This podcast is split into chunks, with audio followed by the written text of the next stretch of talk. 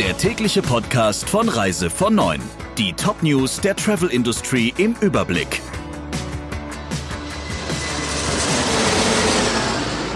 Mein Name ist Jennifer Hess. Einen schönen guten Morgen.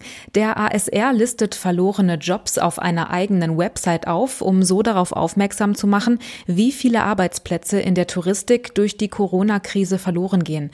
Durch die Website soll die Politik für die Problematik sensibilisiert werden, weil die Krise auch viele gesunde Unternehmen die Existenz kosten könnte. Bis jetzt sind schon neun Insolvenzen oder Geschäftsaufgaben erfasst. Am Ende sollen möglichst alle auf der Internetseite asr-berlin.de slash lost-jobs stehen. Außerdem will der ASR die Politik regelmäßig über den aktuellen Stand informieren. Jedes Unternehmen der Touristik kann seine Arbeitsplatzverluste selbst melden. Der tourismuspolitische Sprecher der Grünen Bundestagsfraktion Markus Tressel kritisiert die Bundesregierung.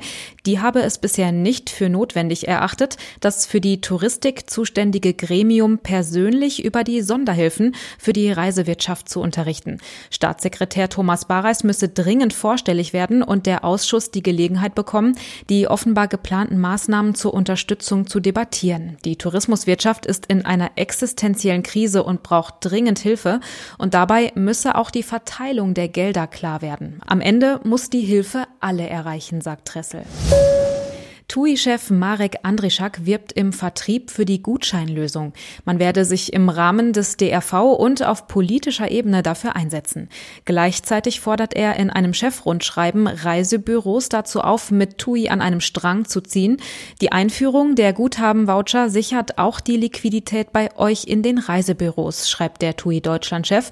Denn TUI belasse die Provision auf den Guthabenbetrag im Reisebüro. Darauf reagiert ein Reisebüroinhaber aus dem Bayerischen bayerischen Lichtenfels mit einem offenen Brief, in dem er ein vollkommen neues Vertriebsmodell anmahnt.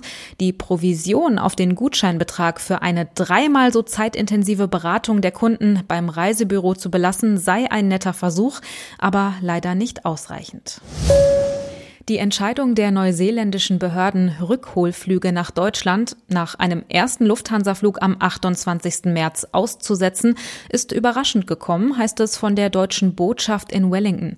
Man hätte schon mit den Vorbereitungen für die weiteren Rückholflüge begonnen. Die meisten Bundesbürger sollen schon in der Nähe der beiden Flughäfen Auckland und Christchurch sein, müssen aber warten. In Neuseeland gilt gerade ein allgemeines Reiseverbot. Das Coronavirus bremst die Reisepläne von vielen Deutschen aus. In einer Umfrage der Marktforscher von YouGov hat fast die Hälfte der Befragten gesagt, dass sie ihre Buchung bestehen lassen und abwarten wollen, weil bis zum Urlaub noch etwas Zeit ist. Knapp ein Fünftel konnte wegen des Virus einen bereits geplanten Urlaub nicht antreten. 18 Prozent sind wenig optimistisch und glauben, dass ihr geplanter Urlaub vermutlich ausfällt. Weitere 15 Prozent rechnen damit, umplanen zu müssen. Für die Umfrage wurden rund 2050 Menschen bundesweit befragt.